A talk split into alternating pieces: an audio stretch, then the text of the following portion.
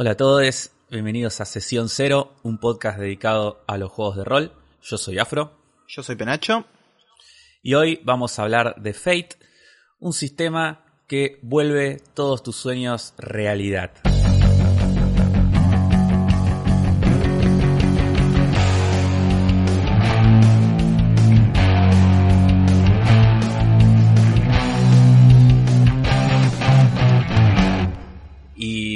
Estaba pensando cómo podía eh, definir eh, Fate, eh, porque es un juego que carece completamente de setting y de y de propuesta, más o menos. Es como que la propuesta igual es, es esa, ¿no? Es como, bueno, lo que se te ocurra, lo puedes jugar con Fate. ¿O no? Sí, si yo tuviera que como que definir así la propuesta o qué es lo que diferencia Fate de otros sistemas genéricos, creo que hay una búsqueda de lo cinematográfico.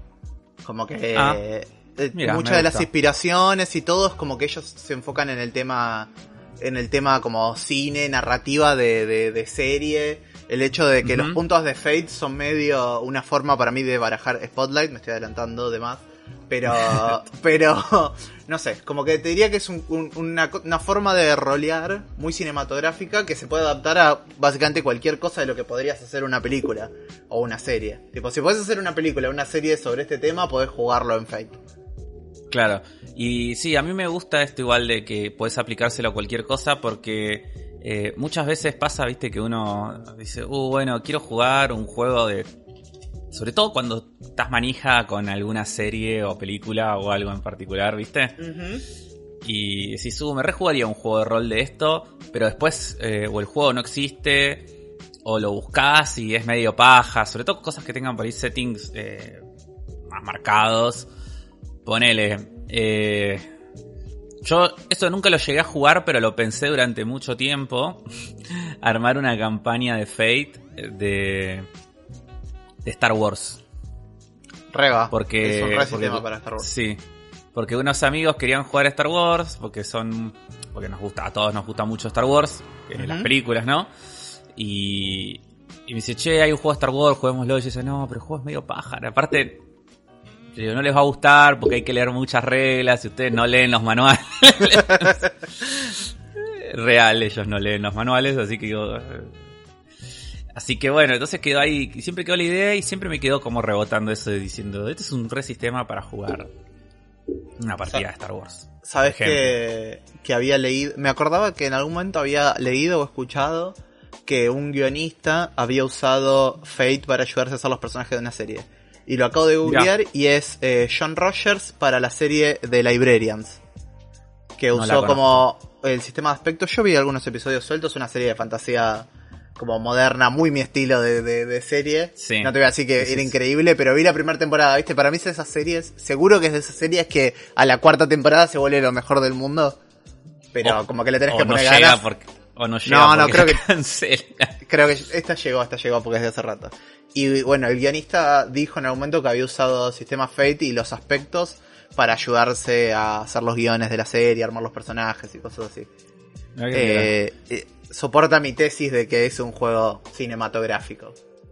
Sí, sí, sí, sí. Y sobre todo también, eh, nos- nosotros queríamos hablar de Fate desde hace tiempo. Yo lo tenía como anotado como uno de los primeros juegos de los cuales quería hablar. Es cierto, tenés Porque, razón. sí, porque esta naturaleza de ser tan amplio y ser un sistema tan sencillo y muy fácil de hackear, ya lo vamos a, a ver más en profundidad. eh, también lo que provoca es que Fate sea la base de un montón de juegos. Uf, Como, tantos. así como, así como vos podés agarrar y decir, eh, bueno, voy a hacer mi propio hack de Fate de cualquier cosa, inventarlo en el momento. Hay gente que se sienta y lo hace con muchas ganas y escribe manuales y escribe un sistema y lo, lo vende. Y después tenés un juego eh, que está basado en Fate, donde, bueno, o sea, la base es la base de Fate y generalmente después le agregan cosas encima o le modifican más cosas, le suban otros sistemas o etcétera, pero digo, la base de juego es la de la de. Fate y se convierte en algo similar a lo que pasa con los PBTA, ¿no? Sí, también la misma empresa que hace, que saca los manuales genéricos de Fate, saca juegos de Fate como ellos mismos y En particular me, me acordaba ahora que Fate Tulu, que creo que es uno de los últimos juegos en salir, eh, como que habían tuiqueado un poco eh, las reglas básicas de Fate y como que tuiqueando las reglas para Fate Tulu se convencieron de que eso eran cambios que querían hacer como definitivos en el manual y por eso salió el manual de Fate Condensed. Así que como hay como una Mm. iteración constante entre como los juegos que van retroalimentando al sistema genérico y, y los juegos más específicos, digamos, como un intercambio de diseño re interesante. Eh, yo creo que, que este juego, si como te interesa el diseño de juegos, eh, te puede volar un poco la cabeza. Porque es como... ti- eh, el, el potencial es muy grande y, y te da muchas herramientas como para decir, bueno, este, hace esto, hacer otro. Yo en general soy medio crítico o, de los juegos genéricos. Como si a mí me dicen, con este juego puedes hacer cualquier cosa, yo desconfío un poco. Como que no me, no me, no me cierra, ¿viste? ¿Qué sos? De, Pero- Claro, pero, pero cuando te están dando las herramientas y te dicen, bueno, ¿sabes qué? Si tu partida podés sacar todo esto del juego, lo puedes sacar, no importa, ignóralo por completo. Las skills, una parte que el manual se toma un montón de tiempo en explicar, sácala, no sirven, no importa. Mientras te queden los aspectos eh, y, los puntos de Fate y eso, el sistema funciona, y funciona perfecto. Y, y con eso puedes hacer básicamente cualquier cosa.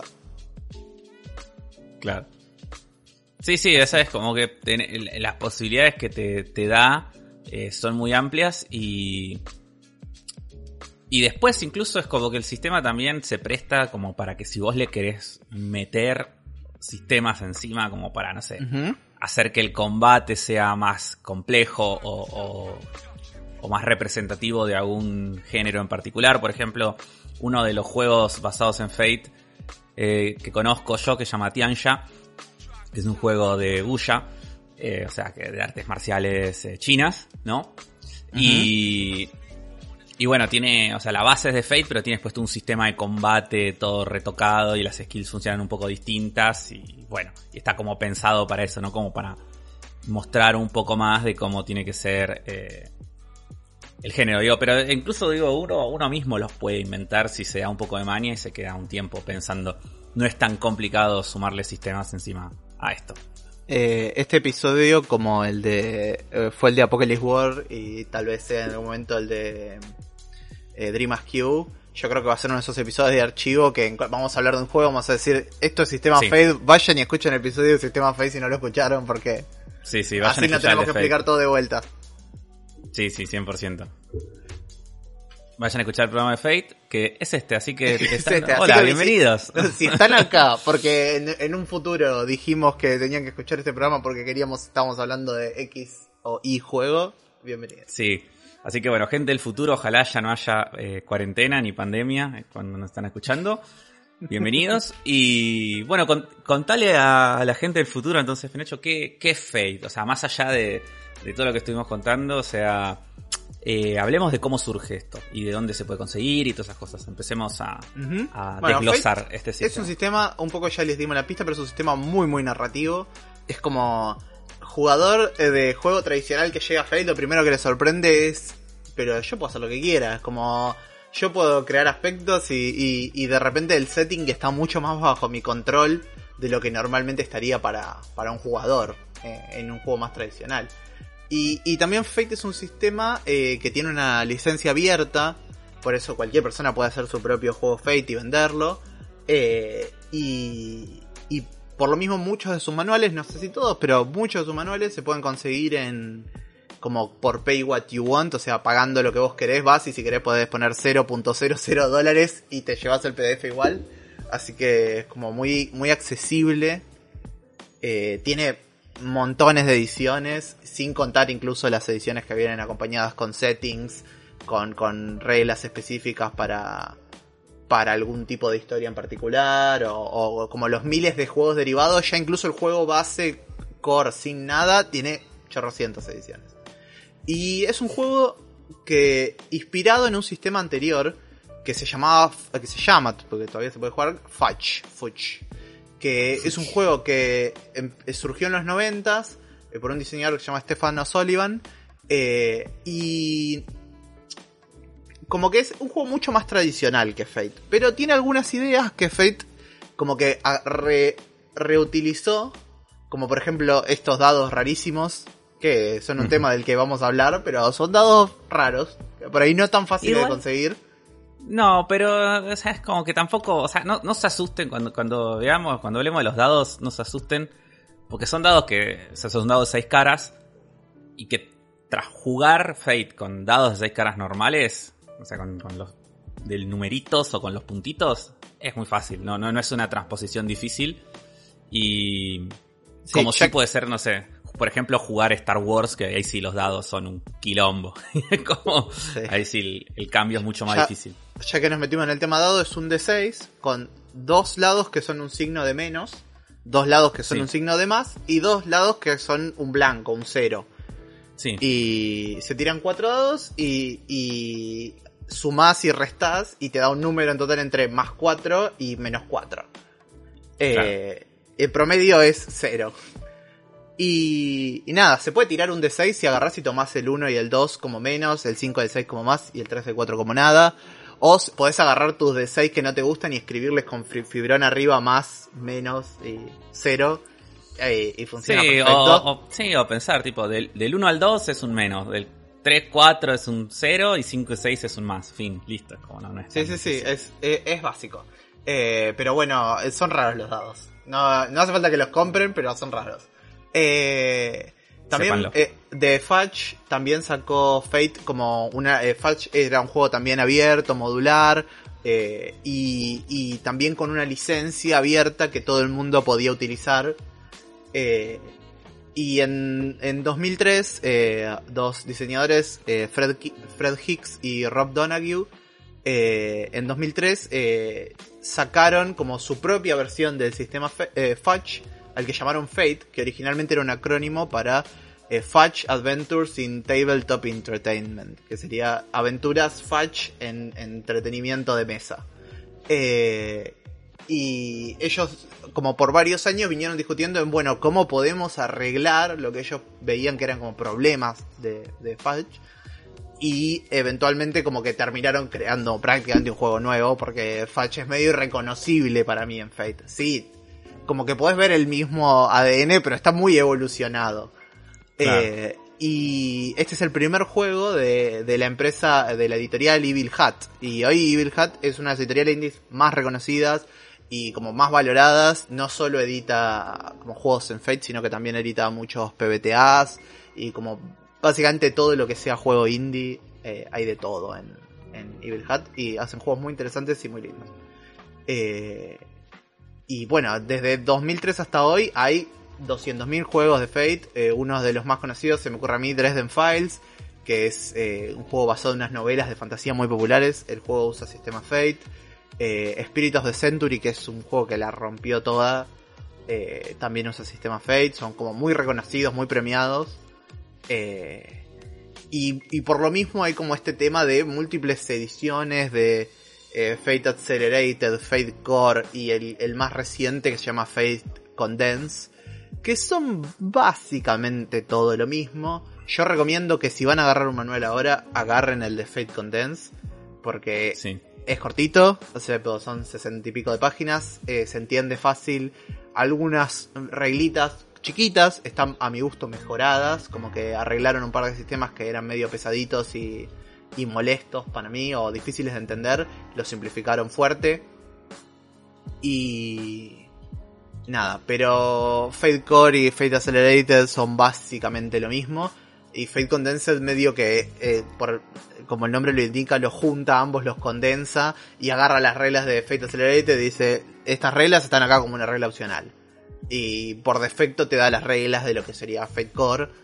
Eh, pero nada, funciona para lo que sea y es el manual que recomiendo, si tengo que recomendar alguno para que su primer acercamiento a Fate. Eh, nada, ya eso medio la historia y, y- cómo llegamos hasta hoy y las ediciones. Y nada, no me voy a meter en la minuciosidad de qué regla cambió de una edición a la otra porque eh, nada, creo que escapa de este podcast y lo que nos interesa hacer. Eh, y ahora me parece que es más interesante que nos metamos como en el detalle de cómo funcionan estas reglas. Sí, y. mm, No, y además, a, grandes rasgos son. Prácticamente lo mismo. O sea, las diferencias que hay entre una versión y otra es como. prácticamente nula. Son. detalles, y es como dijiste vos, siguen estando, las reglas siguen estando a veces y están como opcionales, y es como, nada, o sea, eh, es lo mismo, vayan al que más, al que puedan conseguir. Eh, yo sé que bueno, nosotros estamos en Argentina, acá en Argentina yo vi mucho del core, vi muchos manuales de core en vivo, eh, así que sí, o sea, en físico, así que si ustedes pueden acceder al manual de core en físico, no le tengan miedo porque, o sea, porque aunque sepan que después salió otra versión más, porque les sirve igual. Total. Bueno, eh, explicamos un poco cómo funciona entonces este sistema. Hablamos de, los, nosotros ya recién hablamos de estos dados, de los dados raros, que son estos dados que tienen menos y más, eh, que es muy sencillo cómo funciona el sistema de dados de, de este juego. Eh, básicamente nosotros vamos a tener, eh, arrancamos hablando de las skills, después vamos para el otro lado, me parece. Expliquemos cómo funciona el sistema de dados. Eh, vos tenés skills con más, con, un bonificador que va desde un más uno hasta más cuatro, es el máximo que puedes tener. O, puedes tener más. Creo que depende de, las, como el límite que te pongas. Creo que el libro por defecto te dice, bueno, arranca como mucho con un más cuatro y después como lo leveleas capaz por durante la partida. Claro, bueno, cuestión es que cada vez que vos tengas que realizar una tirada, vas a tirar siempre cuatro dados. Siempre vas a tirar estos cuatro dados y vas a hacer como una sumatoria de los símbolos que eh, tocaron ahí. Cada menos es un menos uno, cada más es un más uno. Entonces ese resultado te, va a dar un número que puede ser entre un menos, menos algo o un más algo, un más, o menos 4 y un más 4, básicamente. Entonces, eh, si sacaste de 0 para arriba, tuviste éxito. Mientras mayor cantidad de, número tengas, eh, mayor es el éxito, entonces mayor es lo que la forma en la que superaste el desafío que tenías. Y bueno, si te sacaste de negativo, fallaste. Y es, este, al ser un juego eh, moderno y más narrativo, obviamente el fallo no quiere decir que simplemente, bueno, fallaste y fin, sino que la idea es llevar siempre la historia a un lugar inesperado. Tiene como eso mismo que también tienen todos los juegos más modernos. Para que la historia no se frene. Esto es el, famoso fail forward, ¿no? que, tanto, que tanto hablamos. Y bueno, y, esos, y acá de esa tirada vos le vas a sumar el stat correspondiente con el que estés tirando. Por ejemplo, conducir. Tenés un más 3 en conducir, tiras los 4 dados y al resultado le sumas un más 3. Pero bueno, eso es como la base del sistema y después se complejiza con un par de cosas más como eh, los aspectos, ¿o no? algo que siempre me gustó a mí, para un detallecito de este sistema de dados que me parece interesante, siempre me gustó a mí de este sistema y de los sistemas porcentuales, es raro que yo defienda los sistemas porcentuales, pero me gusta que como GM es muy fácil darte cuenta de qué tan difícil estás poniendo la situación. Porque el promedio acá es que el jugador saque lo mismo que tiene en la skill. Si vos tenés un skill más 3, tu promedio es que, tipo, eh, eh, es sacar un más 3 en los dados. Entonces, si yo te pongo una dificultad por debajo de menos 3, yo sé que es fácil para vos. Si yo te pongo una dificultad de más 3, yo sé que es media, que la mayoría de las veces, que la mitad de las veces la vas a sacar y la mitad de las veces no. Y si te pongo una dificultad más alta, yo sé que es algo difícil. Eh, y, eso en muchos sistemas no es tan fácil de darte cuenta. Porque como que por ahí tipo te estás tirando 10 dados y andás a ver cuál es la chance de éxito y tener como... Acá es muy obvia. Y... Sí, y por ejemplo, en, bueno, en D&D, pobre D&D, eh, se ve mucho, digo que muchas veces que vos por ahí tenés una skill con un más 5 y vos decís, bueno, listo, esto debería pasarlo de una y tirás el dado y fallás. Y es como así, pero y la dificultad ni siquiera era alta. Y dices, ¿qué está pasando acá?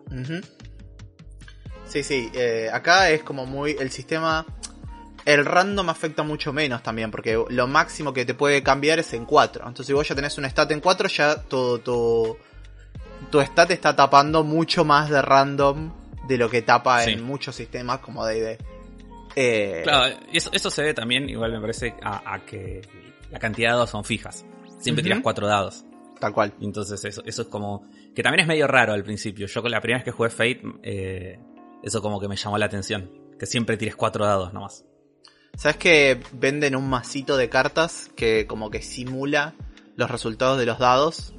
Eh, como dentro del mazo tenés básicamente las mismas chances de, de, de, sacar como las mismas tiradas que en los dados. Y, me parece simpático porque siento que los dados son como una matemática por ahí medio innecesaria y que por ahí con un masito de cartas podría funcionar. No sé, no lo probé, pero me parece simpático. El, el Deck of Fate le llaman.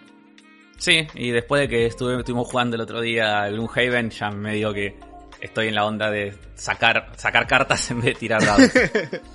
sí, total. Bueno, tema aspectos. Eh, creo que es por ahí la cosa más importante de lo del sistema y de lo que más tiempo le vamos a dedicar a hablar.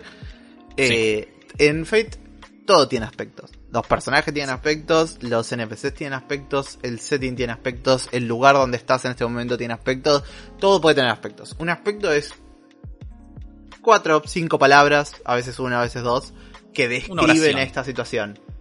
Eh, que describen eh, un, un, aspecto muy redundante de, de esta cosa, de esta persona, de este personaje. Y los aspectos se pueden como utilizar para conseguir bonus sobre estos dados o para re-rolear estos dados. Eh, hay dos aspectos como muy fundamentales eh, que como que son los más claves o de los que más vamos a hablar, que son los que están asociados a los personajes. En particular todos los personajes tienen un aspecto que se llama High Concept, que vendría a ser como la definición del personaje. O sea, si tu personaje eh, es un orco guerrero en un setting clásico de fantasía, acá tu high concept podría ser orco guerrero. Puede ser mucho más interesante que eso, un aspecto, porque puede ser orco guerrero eh, traicionado por su clan. Tipo, una cosa así. Como podés explotar mucho más esto. Pero es como algo que sintetice la historia de este personaje, lo que significa este personaje. Y el segundo aspecto más importante es tu trouble, que es como un problema que tiene tu personaje, algo malo que le pasa. Eh, y, y, después todos los demás aspectos que tu personaje puede tener, según el sistema que use, las reglas que use, puedes tener uno, dos, tres aspectos más que esto, cuatro. Eh, y, y, van a representar características de tu personaje, de su personalidad, de de sus relaciones con otros personajes, capaz de su equipo, incluso un ítem importante puede ser un aspecto, todo es un aspecto, entonces esto también te da la libertad de armarte el personaje que quieras porque todo puede ser mecanizado como un aspecto. Las reglas básicas, eh, lo, que te, lo que te hace sacar esos aspectos es como uno primero que definís vos, eh, de esos tres extras, ¿no? El primero como que lo definís vos, y los otros dos eh, salen en relación a otros dos jugadores de la mesa. Es como que vos tenés que inventar eh, cómo te conociste con esos personajes o una aventura anterior que tuvieron juntos. Y de esa aventura sale eh, un aspecto que te define. Entonces eso está, eso está bueno también, porque hace que toda la construcción del setting y, de, y del armado de la party sea mucho... Muy colaborativa. dinámica. Sí, más colaborativa, exacto. Sí, eso creo, no me acuerdo si eso se implementó por primera vez en Dresden Files o en Espíritus de Century, pero es una regla de las opcionales de Fate que más me gustan y, funciona muy bien y hace para arrancar una campaña es ideal.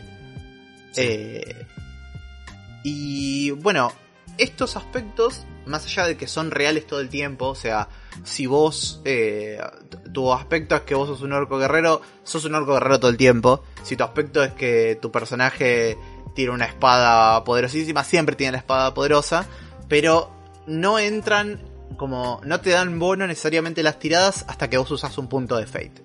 Y creo que esto por ahí es una de las cosas que más le cuesta a, a jugador random que viene de D&D, como que agarra de D&D pasa Fate, es como, pero si yo escribí que tengo una espada regrosa, ¿por qué tengo que gastar un punto para que esa espada regrosa me dé un bono en la tirada? Eh, porque existe esta economía en este juego de tus aspectos te meten en problemas y cuando tus aspectos te meten en problemas vos ganás puntos de fate. Y tus aspectos te ayudan y cuando tus aspectos te ayudan vos gastás puntos de fate.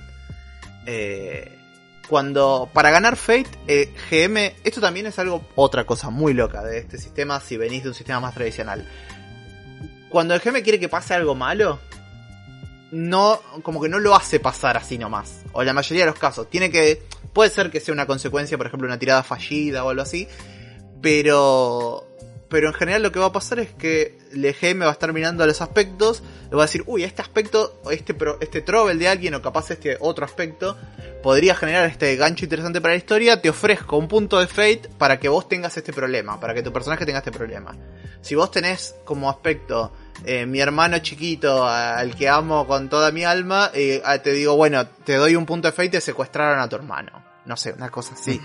es como, eh, eso te da un gancho para la historia y te estoy dando un punto de fate que vos después vas a poder usar para, para ganar, para ganar bonus.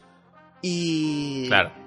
La, la idea es que vos, como jugador, podés rechazar eso, pero te cuesta un punto de fate. O sea, no solo no estás agarrando el punto, sino que además estás pagando uno tuyo. Y si no, para cuando vos gastás Fate, podés hacer lo que se llama invocar un aspecto. Que es básicamente en cualquier momento que después de hacer una tirada decís, che, este aspecto me podría ayudar acá. Podés gastar un punto de Fate para invocar un aspecto y tener un más 2 a la tirada. O rerolear la tirada si la tirada fue tipo malísima. Directamente la reroleás y, eh, y si no, gastas un más 2. Y esto se puede como estaquear. Si tenés múltiples aspectos relevantes, es como, bueno, un punto de fe por este aspecto, un punto de fe por este aspecto, un punto de fe por este aspecto. Y todos los jugadores, sobre todo el GM, pero todos somos como árbitros de que esto se haga bien.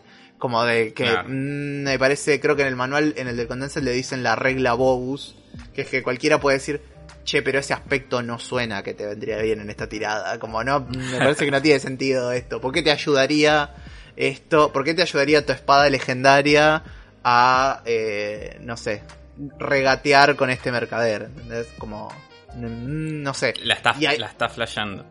Claro, claro. Eh, la regla la está flasheando. Que...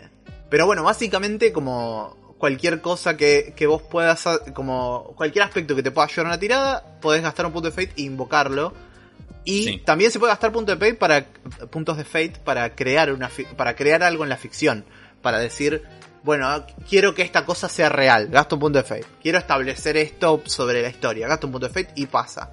Y ese control narrativo eh, para mí es muy interesante de cómo maneja Fate las cosas. Está, está muy bueno porque, o sea, de vuelta es como... Por, ahí la gente que viene de juegos más tradicionales le cuesta mucho al principio tener tanto control o o se olvida, ¿viste? Eso suele pasar mucho. Es como que se olvidan que pueden hacer eso, de que pueden a cualquier cosa que diga el GM decirle, ¿sabes qué? No, toma. Eh, pero nada, en cuanto le agarras la mano, es un sistema que está buenísimo y que es una posibilidad que es eh, súper divertida para, para poder eh, sentirte mucho más dueño de la historia que estás jugando. Y eso hace que al final todos los jugadores estén mucho más involucrados en qué es lo que se está contando, estén mucho más involucrados en el mundo, en la aventura y en definitiva que, las sesiones siempre salgan mejores. Eso me, copa mucho. Y quería decir que a mí esto de los de los aspectos me, encanta, es como la cosa que más me gusta de Fate, porque me parece que es súper sencillo, o sea, son frases que te definen a tus personajes y que o sea, si bien Fate lo utiliza con los puntos de Fate y con, con todo su sistema de reglas propio, digo, el hecho de tener frases que te definen y que te dan bonus es algo que puedes adaptar a cualquier juego que quieras, incluso podrías sumarlo a D&D si querés. Digo, decimos, bueno, vamos a jugar D&D y cada personaje tiene tres aspectos que son una frase y cada vez que esa frase entra en juego tenés un más uno en tu tirada, ponele. O tirás con ventaja fin, digo, es como nada. Y le estás metiendo ese sistema a cualquier juego. Y nada, me parece súper espectacular y muy dinámico y que te da. Eh, ayuda a diferenciar los personajes y a, que tengan una especie de profundidad o tridimensionalidad eh, que en otros juegos es difícil de conseguir y que acá se consigue con algo re sencillo. Total. Porque es como que en la práctica explicar cómo funciona este sistema es muy, muy fácil. Es como, no te va a tomar más de 15 minutos en la mesa explicar cómo funciona. Y eso es como muy, muy positivo. Es como muy, muy genérico y, fácil de aplicar a cualquier setting, a cualquier universo, a cualquier historia que quieras contar. Y eso me parece re interesante. Eh, después otra cosa que este juego tiene muy genérico es que básicamente tipifica eh, como todo lo que vos podés hacer tirando dados en cuatro acciones. Y, eh, y eso a mí me parece ya bastante loco, como toda, toda posibilidad de cosa de que se te ocurra hacer a tu personaje son cuatro acciones. Es como tu personaje puede atacar, defender, eh, superar, que sería como overcome, no, no me acuerdo si es la traducción oficial cuál es, y eh, crear una ventaja. Y eso es básicamente todo lo que estás haciendo todo el tiempo. Y cada una de estas tiene como unas guías que te dice, bueno, ¿qué pasa acá cuando fallas? Fallar sería sacar menos que la dificultad que ha establecido GM, o si GM está tirando, o si es contra otro jugador, sacar menos que la tirada opuesta. Eh, superar, eh, eh, superar sería sacar más, empatar sería sacar lo mismo, y hay un, una, algo especial que agrega Fed que le dice superar con estilo, éxito con estilo, que es sacar tres éxitos extra de lo que se pide. y eso también te da como una regla especial. Y cada una de estas tiene una pequeña guía que a mí me gusta como lo fácil que es esto de, bueno, tiraste tal cosa y te dice la guía qué pasó. Eh, como que, que, eso pueda aplicar a todo el tiempo, a cada acción que hagan los jugadores y que vos tengas como esta pequeña guía, eh, me parece muy útil y, muy fácil de, hacer cualquier cosa. Muchas cosas como raras eh, caen dentro de crear una ventaja, que a mí me parece como una de las acciones más interesantes. Porque cuando creas una ventaja, lo que vos estás haciendo es crear un aspecto o descubrir un aspecto existente de una situación. Como por ejemplo, claro. Si yo quiero, no sé, estamos peleando en, eh, en un edificio con mi personaje y yo quiero prender fuego todo el edificio. Eh, y lo que estoy haciendo es crear una ventaja, porque después yo quiero aprovechar ese incendio para algo. Entonces, si vos no estás directamente atacando a tu oponente o superando un obstáculo, que serían attack y overcome, todo lo que estás haciendo cae dentro de crear una ventaja y crear un aspecto nuevo para después utilizarlo. Sí, y es importante también aclarar de que este aspecto que uno crea eh, generalmente te, da es como una, una invocación gratuita para utilizarlo. Es como que si vos lo creaste con esa tirada de dados, después no tenés que gastar un punto de fate para utilizarlo. Por lo menos la primera vez. Claro. Una de las que me gusta, que no sé si esto, me parece, yo recuerdo antes de Condense, no recuerdo haber leído esto. Así que me gustó eh, esta regla, que es que cuando fallás para crear una ventaja, te dice, bueno, eh, la creaste a la ventaja, pero tu oponente tiene la invocación gratuita. Y que me parece como re interesante, es como, bueno, esto que vos querías hacer, se hace, pero tus enemigos lo logran usar contra vos antes de que vos lo puedas usar contra ellos. Y me parece muy, muy copado cómo maneja esas reglas. Eh, bueno, después está también esos aspectos que se usan una vez y se gastan, que el manual le llama los boosts, que cuando vos creas un aspecto es como que aparece un aspecto pero es temporal. Es como tu oponente está caído en el piso. Y es como, eventualmente se va a levantar, pero vos ahora podés hacer una invocación gratuita de eso y aprovecharlo, y después se va a perder ese aspecto. Eh, nada, los estamos dando, llevando ejemplos muy marciales, pero como esto puede contar cualquier historia, me parece que... Sí, puede ser una historia de, detectives, de drama, de, lo que quieran. Eh, atacar no quiere decir solamente, porque vos acá en Fate tenés dos sistemas de, de daño, tenés tanto daño físico como el estrés, entonces vos podés armar toda una campaña, no sé, de drama, por ejemplo, todo hacerse todo un drama, todo un thriller de detectives y hacer que los atacar no es golpear a alguien, sino por ahí es ganarle una discusión. Y, el daño que vos le haces es en estrés, no es en, físico. Y eso está, eso está muy bueno.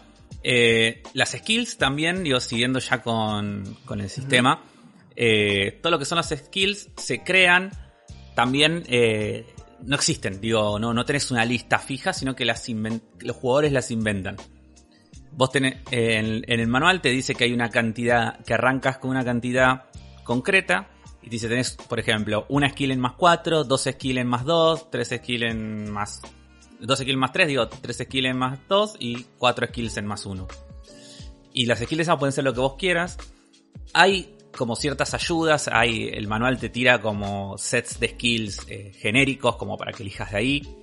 hay, eh, una lista de 19 skills que son como las, las básicas, que son como las que usas por defecto.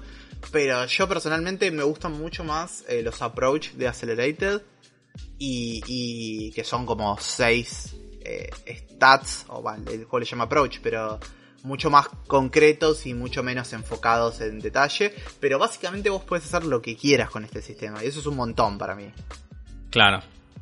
Es Y eso está- si vos- eh, perdón, no, si vos querés decir que las que las en vez de skills estás usando ítems y, y las skills son, bueno, tu espada, tu escudo, tu arco, no sé, se me ocurre.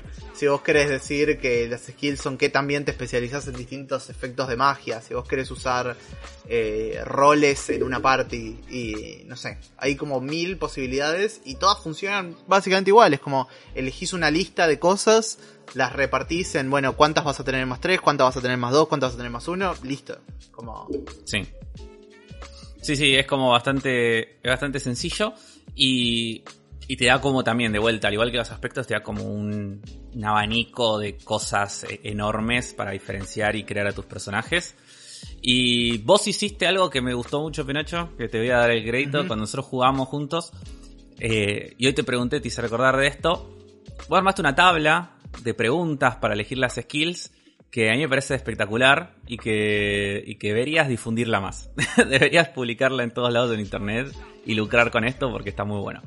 ¿Querés contar un poco lo que hiciste? Eh, no, yo había hecho porque algo como que te das cuenta en las skills en algún punto es que básicamente hay una skill de ataque físico, una skill de defensa física, una skill de ataque mental, una skill de defensa mental, una skill para crear ventajas, una como que entonces básicamente yo les hice un set de preguntas en el que decía, bueno, con ¿qué, ¿cómo te parece que tu personaje ataca físicamente? No me acuerdo ahora cómo estaba descrito ni redactado lo- porque no lo sí, releí lo- cuando lo pasé.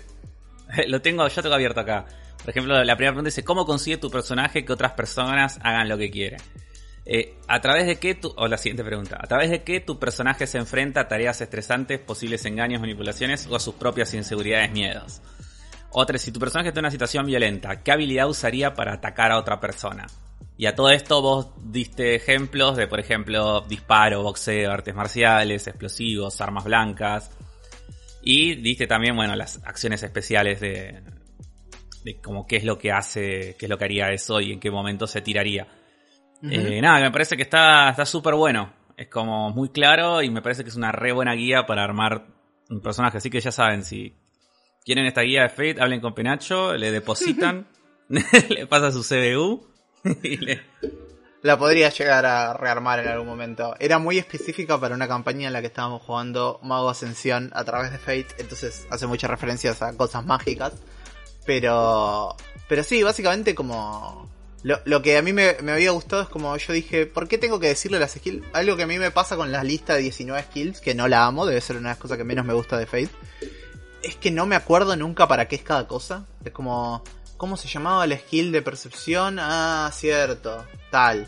Y tipo, como que me tengo que estar mirando la lista todo el tiempo y me olvido.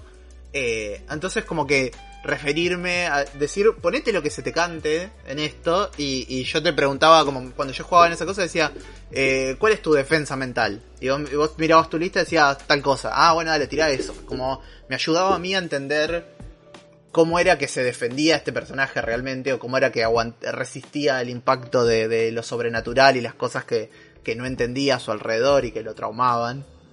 Y, y nada, me- y no me hacía tener que pensar en esta lista que me parecía como innecesaria. Eh, y nada, eh, un poco de eso lo superé cuando descubrí eh, los approaches, que son algo que empezaron a usar en Fate Accelerated y acá en Fate Condensed figura como un- una regla opcional.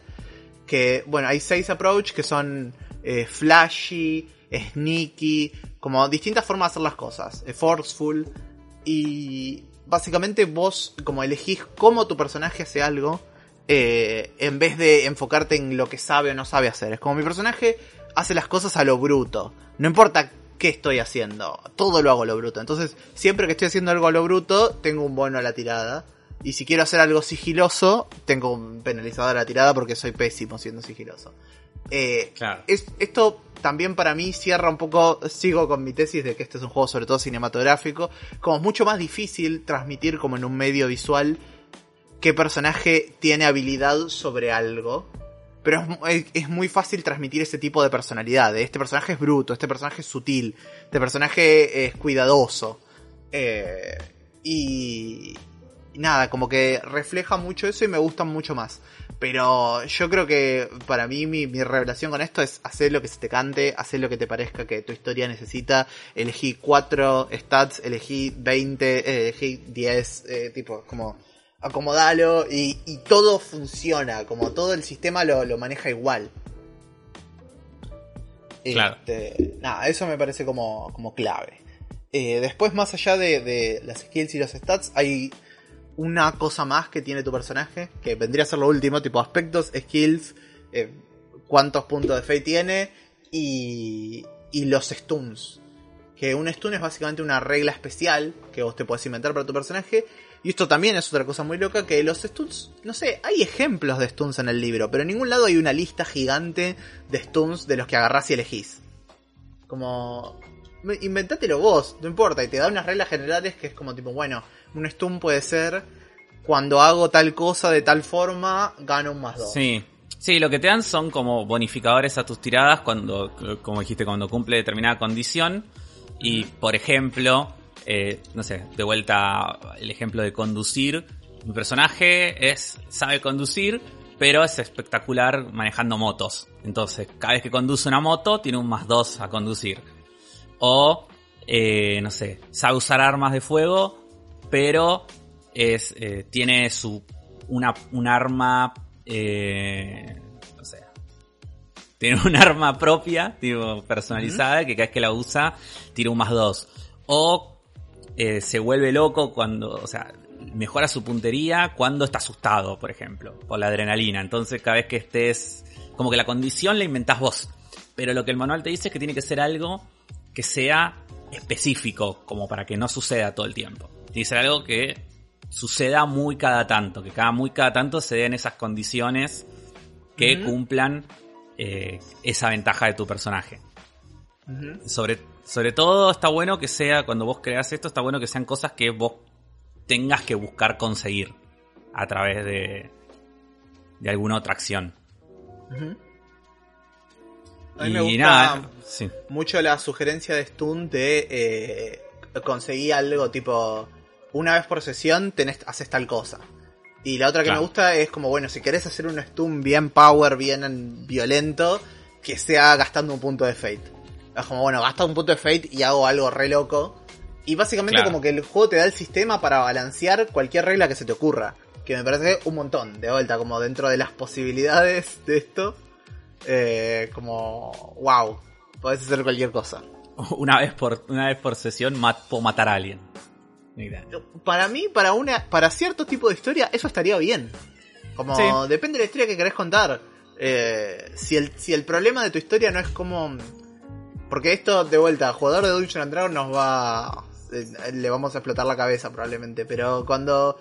Tipo, en ciertas historias no es tan importante la barra de vida de la persona, cómo se muere, si lo podés matar o no lo podés matar. Lo importante es como las consecuencias. O, lo que pasa antes, lo que pasa después.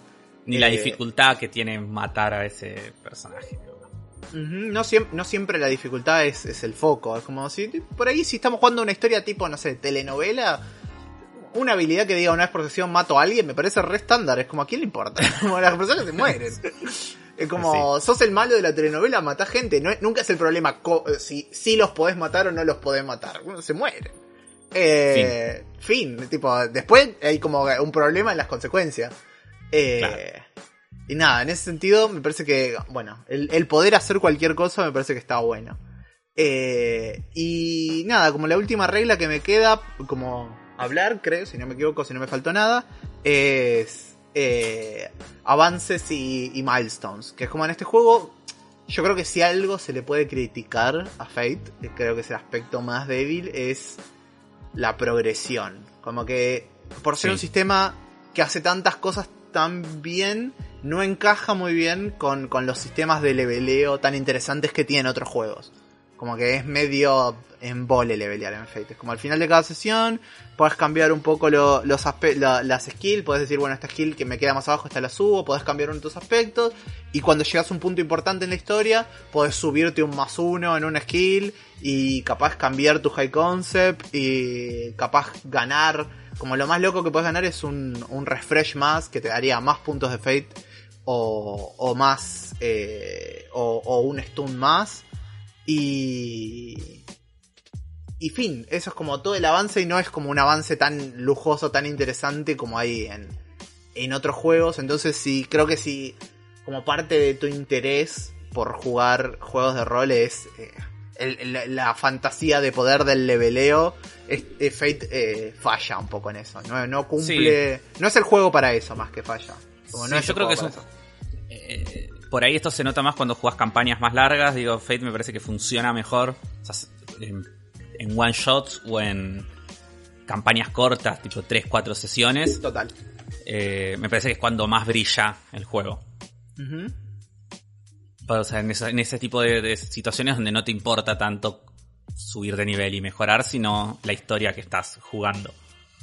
Pero bueno, algo que no, ya que terminamos de repasar las reglas, antes de terminar, eh, algo que no, no hablamos es del manual, que todas estas reglas que nosotros mencionamos son, qué sé yo, 30, 40 páginas del manual de, Sí. del core, que tiene 300 páginas. No sé, son 30, 40 páginas, es como las reglas, es como se explican súper rápido, son re sencillas. Y después, todo el resto del manual es guía guía para crear los aspectos, guía para, para crear lo- los, eh, las skills, las situaciones, para el GM, para cómo resolver conflictos, combates, etcétera, etcétera. Y en ese sentido me parece un re buen manual. Es como re didáctico, es re útil, te da un montón de ejemplos, de situaciones, te plantea un montón de cosas eh, que te sirven un montón para dirigir como GM después. Y es como el tipo de manuales que, que me gusta a mí, que está como, que es, que no es solamente te tiro las reglas y ya, sino que después te ayudo, te explico cómo sacarle provecho a esas reglas.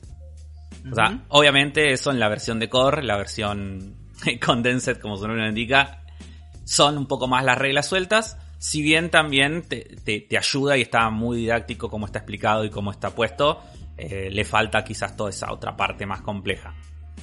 Total. Pero nada, te pueden jugar igual con ese con esa versión de 70 páginas del Condensed.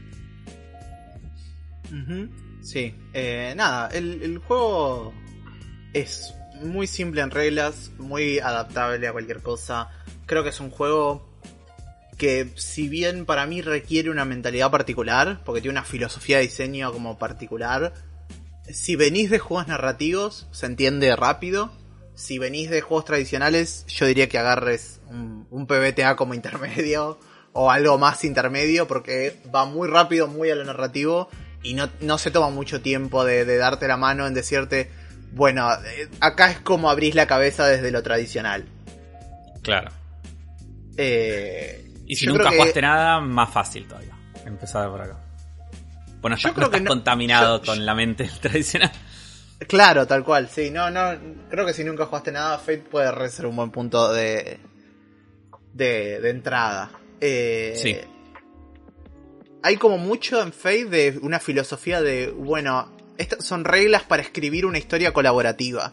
Y no tanto de, eh, vamos a conformar con lo que vienen siendo los juegos de rol. Es como, como que si se inventaran un poco los juegos de rol de vuelta. Como, vamos a inventar los juegos de rol a nuestra forma. Como a nosotros nos ocurre que hay que escribir una historia colaborativa.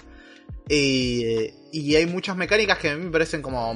Cuando yo la leí originalmente me explotó la cabeza. Eh, Fue uno de esos juegos que me, que me cambió por completo mi percepción de lo que los juegos de rol podía ser.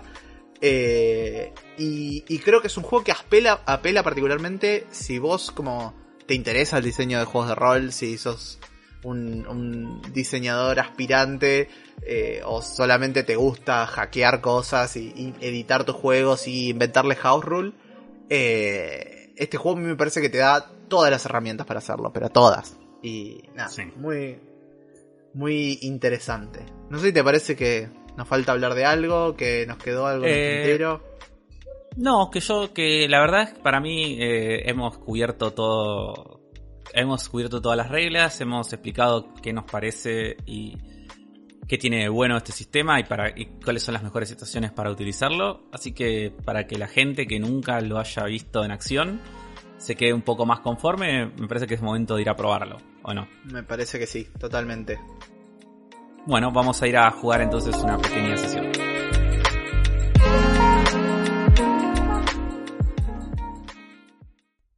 Bien, estamos ahora sí todos listos eh, y contentos para, para jugar eh, esta sesión de Fate. Estuvimos en el interín creando un poco del setting y del personaje. Eh, que bueno, lo estuvimos creando con la ayuda de la gente que está participando en el chat de suscriptores. Si ustedes quieren estar también en las grabaciones en vivo y participar y tirar ideas y van a chatear con nosotros mientras estamos grabando y hacer un montón de cosas más que se hacen en nuestro hermoso Discord, pueden eh, colaborar con el proyecto a través de Mercado Pago, que es nuestro sistema de suscripciones, que tenemos un montón de tiers distintos que les permite acceder a un montón de beneficios recopados. Y eh, si no, pueden entrar directamente a nuestro canal de Discord, que está el link en la descripción de este video. Y eh, nada, venirse y charlar sobre juegos de rol, charlar sobre un montón de temas más, como juegos de mesa, series, películas, música, eh, cocina, un montón de cosas. Y obviamente organizar y jugar mesas de rol, que es lo, para lo que nos unimos en este mundo.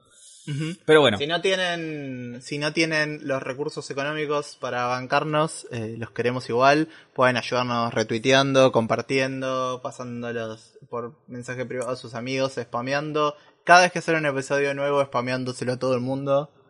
Eh, sí, gente, un, retweet, es gratis. Un retweet es gratis, así que un retweet no se le niega a nadie. Un comentario en eh, YouTube para engañar al algoritmo, esas cosas también ayudan. Sí, también todo lo que nos puedan ayudar de forma no económica también se agradece un montón.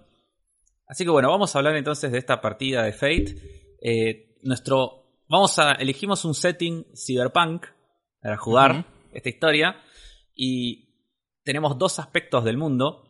El primero es que estamos en una ciudad gobernada por la megacorporación Appleson, una mezcla entre dos corporaciones reales, a ver si adivinan cuáles son, que tiene sistemas de seguridad constante a través de toda la ciudad. Y el segundo aspecto es que los humanos desconfían de los androides. Mala suerte para mi personaje, que se llama William Magnum, cuyo high concept es que es un detective privado androide, y su problema es que sueña con recuerdos que no son de él. Eh, su habilidad más alta es hackear, y después puede investigar, persuadir y varias cosas más que no, no viene al caso mencionarlas ahora.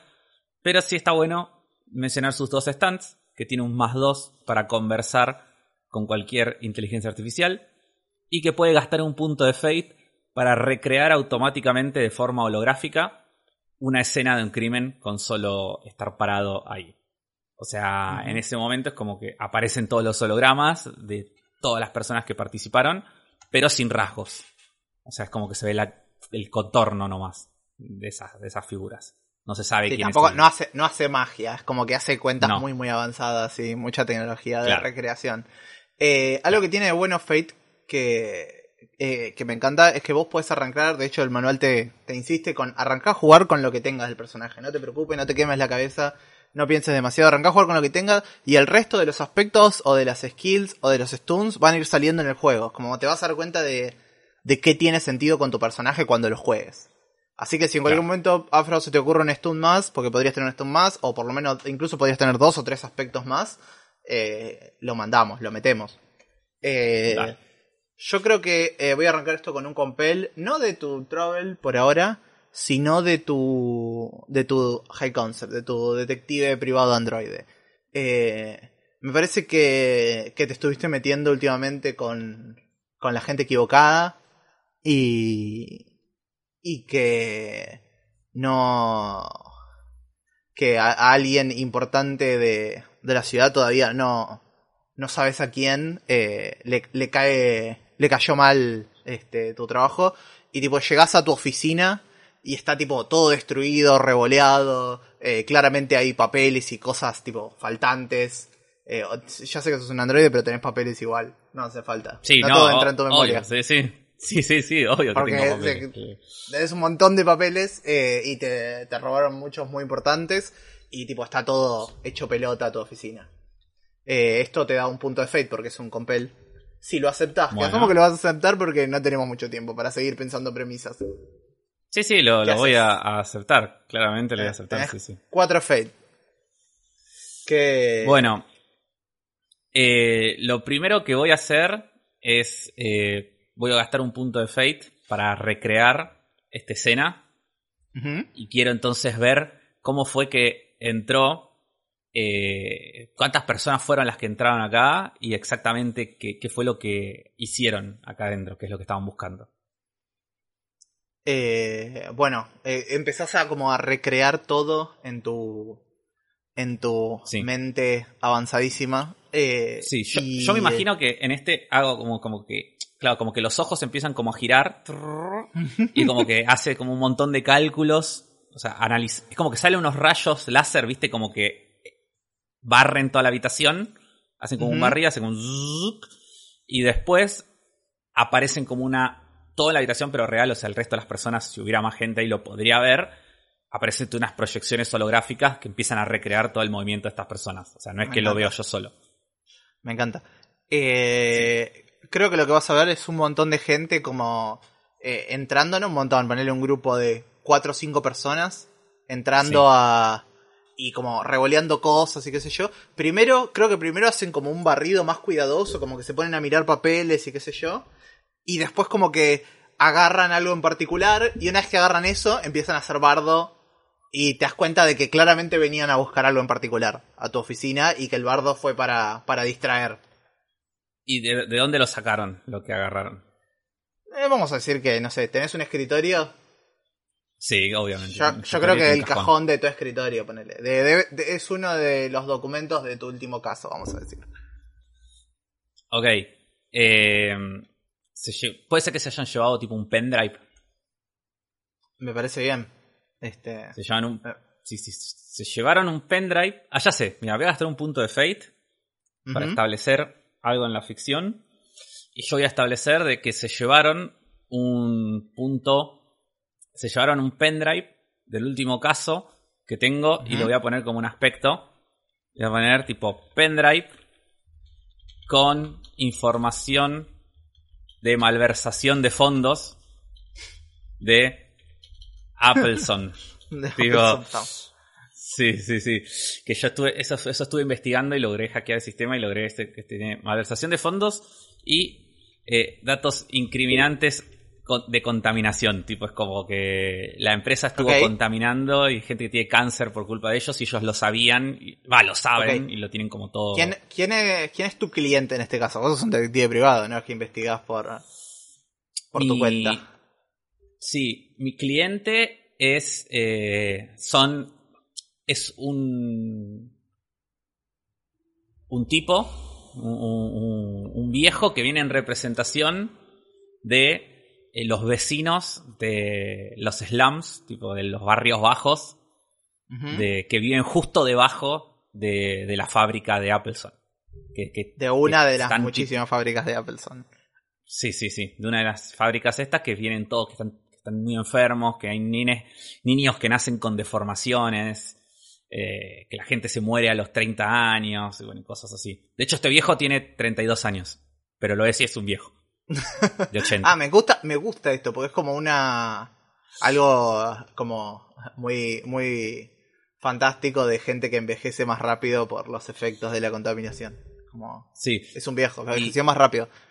Me gusta. Y viene, Eh, bueno, y me, y me cuenta, o sea, me contrataron toda la, todos los vecinos estos para encontrar pruebas de que, para lograr cerrar esa fábrica. Ok. Yo quiero establecer que esta contaminación es contaminación temporal, es algo que existe. eh, y que por- es porque en la fábrica estas están haciendo eh, como artefactos que. Claro, artefactos, ni siquiera experimentos, yo creo que ya se venden.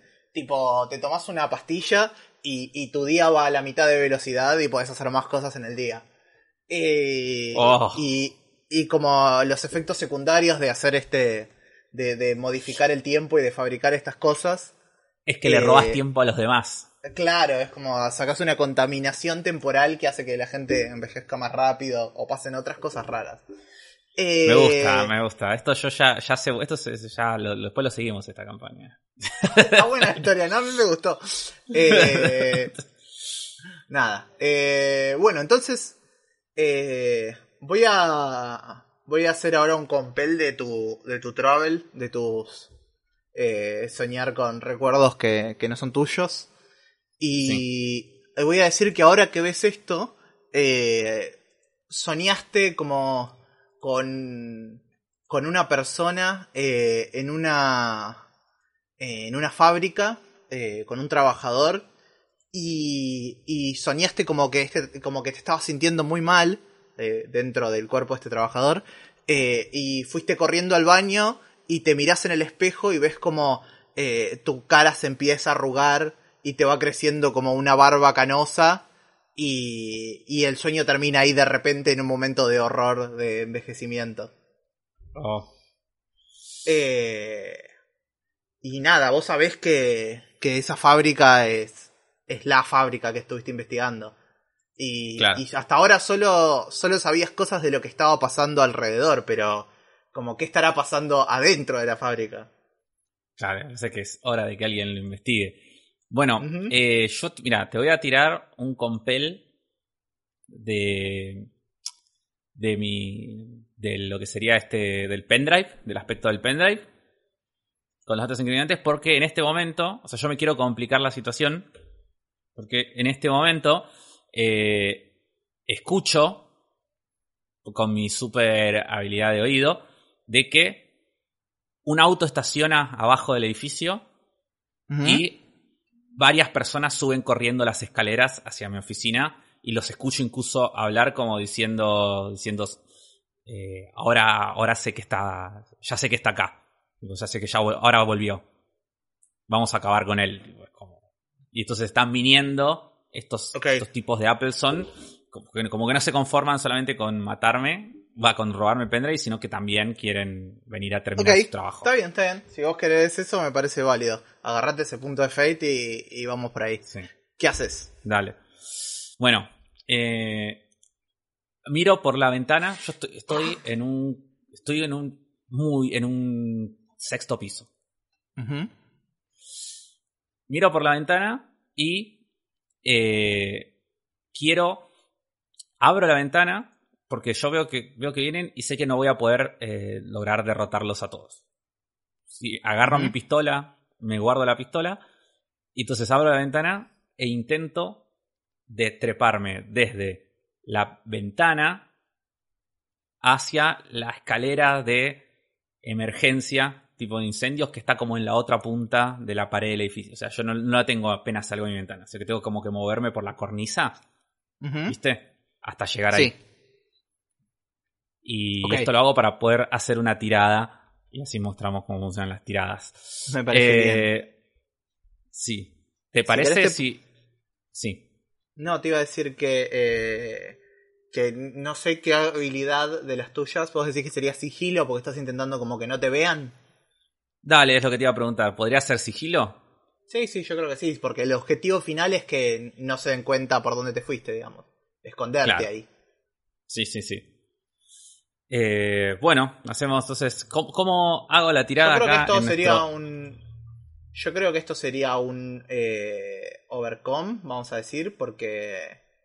Porque me parece que como esto es un obstáculo. eh, el, el- la cornisa en sí es el obstáculo. Eh, y, y yo diría que la dificultad es, no sé, eh, 3, vamos a decir. 3. Dale. Que sería, según la tablita del juego, Más una dos saqué. dificultad buena. Sí, ok. sí. Tenés un. superaste. Sí. Eh, Superé superaste con un más uno. dos. Genial.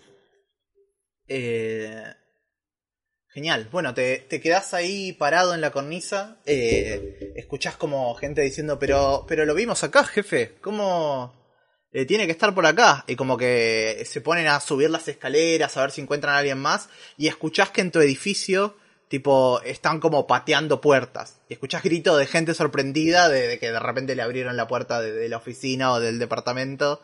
eh, porque te están Sí. buscando a vos. ¿Qué haces? Sí, sí. me- Eh, no, me, me, me voy. Sigo caminando hacia la escalera de incendios y una vez que alcanzo bajo. Y me, me voy. eh, voy hacia mi, hacia mi auto. Intento bajar y subirme a mi auto. Que está estacionado ahí al costado como en un callejón. Ok, eh, te voy a hacerme una tirada de, de escuchar. de... Dame una dificultad, vamos a decir que 3 también. Otra dificultad 3. Dale. Más 2 también. Muy bien. Ah, no, más, más 1. Igual no. No, más Eh, uno. Esto. Claro. Eh, eh, eh, bueno, entonces... Eh... Pero para. Porque vos... Ah, porque te salió menos 1, ahí entendí. Y en el anterior sacaste más 2. Ok, ahora entendí. No, estás, no me cumpliste el objetivo en el anterior tampoco. ¿Cuál era? Ah, está bien, ahí entendí. Porque como Sí, estás sí, haciendo que- roll, roll 2, te está sumando el resultado. Bueno, entonces este es un fallo. La anterior la vamos a seguir tomando como un éxito. Pero esto es un Dale, fallo. sí. Eh, Lo que podrías haber escuchado es que un, un pequeño pitido debajo de, de tu auto, eh, que era una, una un rastreador que te pusieron para en el auto para seguirte y y nada seguís a tu tu, tu camino y, y no te das cuenta de que de que estos tipos te están persiguiendo. Ok, Eh, ¿lo sumamos como un aspecto? El rastreador en el auto. Dale, me gusta. Rastreador Que- en el auto. Y ¿A dónde planeabas ir? voy a ir a la fábrica. Voy a ir a la, a la- a la fábrica que está en los slums. Ok, de una, me encanta. Sí, sí, sí, Eh, sí. Mi, mi- objetivo es ir ahí porque, digo, ya me robaron el pendrive con la información. Eh, no solo necesito volver a recuperar esa información, sino que si me están mandando a matar es porque la información que estaba ahí era más valiosa de lo que yo creía. Porque digamos como que yo saqué, eh, descargué los datos, pero todavía no los había analizado del todo. O sea, había visto medio Claro. por arriba. Claro, y los dejaste inconscientemente en tu oficina. Qué robot poco precavido. Eh, Sí, los, ro- los robots son así. Son confiables. eh, a medida que, que, que como que te acercás eh, al, al auto, de eh, te subís al auto, empezás a ir hacia la fábrica y en algún punto intermedio eh, notás que te están siguiendo. Como que notás vehículos que, que claramente te están persiguiendo. Sí, lo- los miro por el espejo retrovisor y los veo ahí, ¿viste? Y, y entrecierro los ojos. Y quiero. Sí, no, entrecierro los ojos, los, los veo. Entonces es como que. eh, a ver, ¿qué puedo hacer? Porque se me ocurría, obvia- obviamente, eh, que los quiero perder. Pero. Eh, vamos a hacer esto. Voy a gastar un punto de fate. Para establecer ya que, ya que la sesión es cortita y puedo tir- para gastar todos mis puntos con todo como quiero. en dos minutos. eh, sí, voy a establecer que esos autos están. eh, son autos manejados por una IA, ¿no?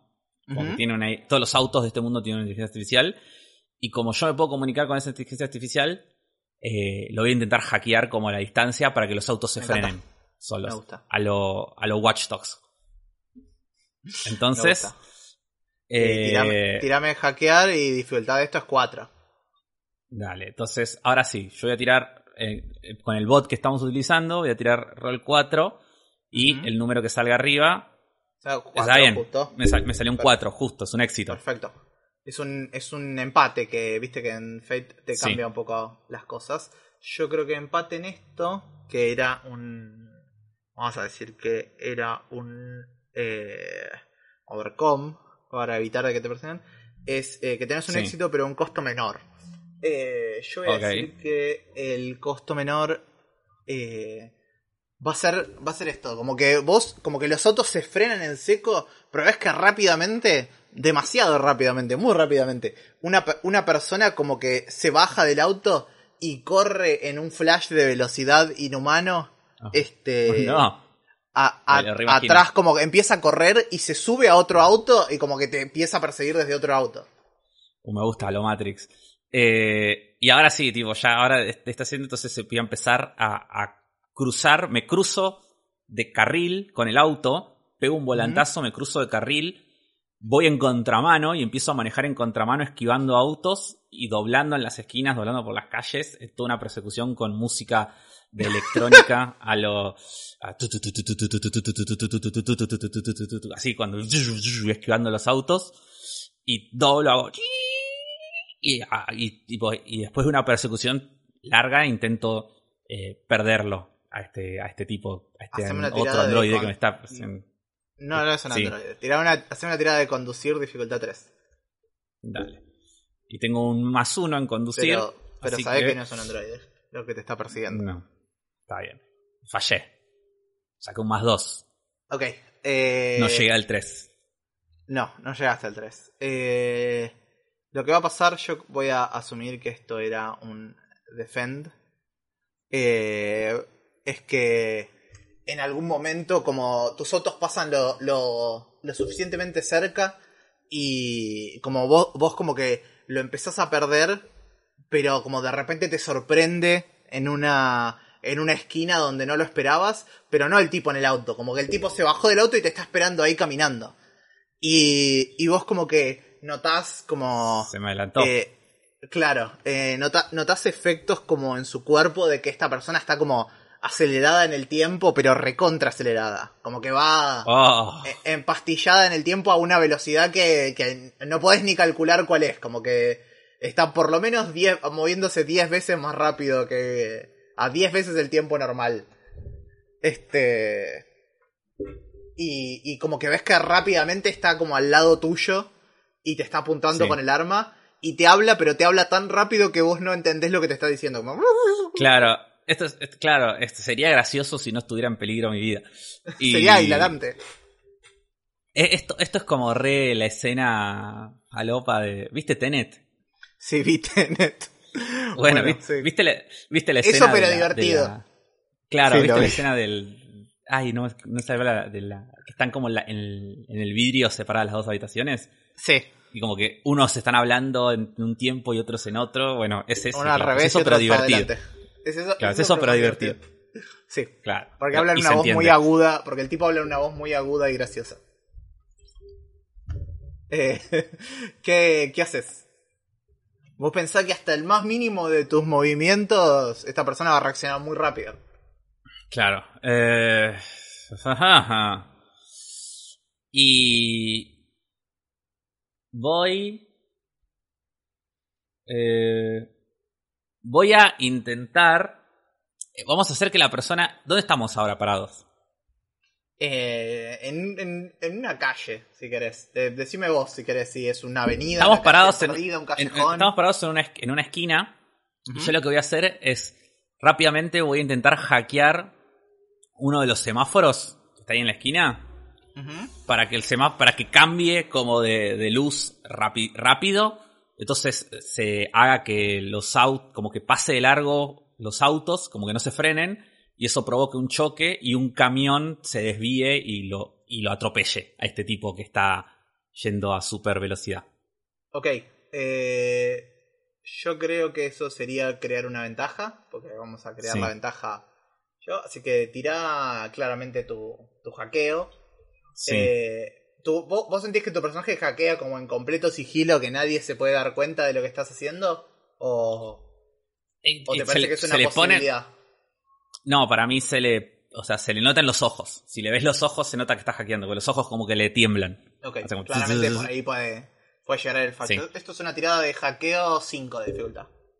O sea, sí. Ok. De hackeo 4 me parece. Ah, empaté. Bien. Empaté, Eh, saqué un 5. Bueno, eh, creas el, el aspecto, pero es un. Sí. eh, es un aspecto de un uso. Eh, el, el semáforo, contame cómo. qué, qué vehículo lo choca. Bueno, cuando el semáforo se pone en verde, o sea, arrancan los autos de nuevo y chocan dos autos que se vienen de frente. Y entonces de la nada venía un, colecti- un colectivo sci-fi. Y el colectivo sci-fi como que pega un volantazo para esquivarlo, se sube a la vereda y ahí tipo se lo lleva puesto al... Por ahí no se lo lleva puesto, pero por ahí el, ti- el tipo, este tipo me está, me está apuntando, tiene que saltar hacia el lado opuesto. Entonces queda como atrás del colectivo. Y ese es el momento que yo puedo aprovechar para correr. Me gusta, Para dale, irme. haceme- Tenés, tenés como un uso, si querés, para un más 2 gratis de eso, pero va a ser solo una demora de ese tipo, como... eh, Ok, hasta ahora no, eh, no- ¿cómo- no es que está completamente anulado, pero te da un tiempo. Ok, acá Eh, tendría que huir y voy a, vuelvo a tirar conducir entonces, porque yo estaba en el auto o ya había bajado del auto. No, estabas todavía en el auto. ¿Querés conducir con el auto? Si te querés escapar en el auto, Sí. te podés escapar en el auto. Tirá a conducir, eh, tenés un, un... No, voy a tirar. Me voy a bajar del auto y voy a ir corriendo. Por entre. Voy a dejar el auto ahí y voy a ir corriendo. Voy a usar sigilo. Claro, sigilo como para disimularte en una multitud, digamos. Sí. Sí, sí, sí. Ok, tenés un más dos más, o sea que tendrías cu- cuatro de sigilo por el invoke gratuito de este aspecto de- del tipo está demorado. Pero la dificultad, porque yo creo que es para que no te rastree nadie, eh, como para que esta gente te pierda totalmente de vista, porque no es el único tipo que está siguiendo, debería ser, no sé, vamos a decir cuatro. Así que tenés cuatro, dificultad cuatro. Oh, épico. 7 uf. saqué. Saqué un más 7. Los dados éxito- saqué tres, tres signos de más. Tres signos de más, un, un blanco y un más 4 que tenía en la tirada. Así que saqué un 7. Ujú.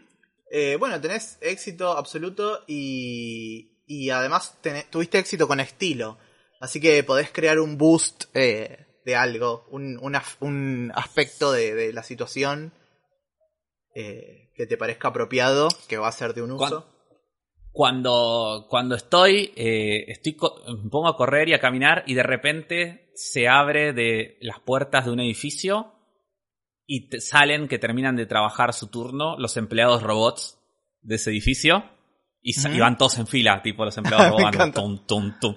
Entonces yo me pongo ahí, me saco mi gorro de detective, que yo tenía tipo una fedora, me saco el fedora, me saco el, el sobre todo y, ya- y tengo como la misma cara de todos esos robots, entonces tipo me disimulo ahí caminando entre los robots y, y no me...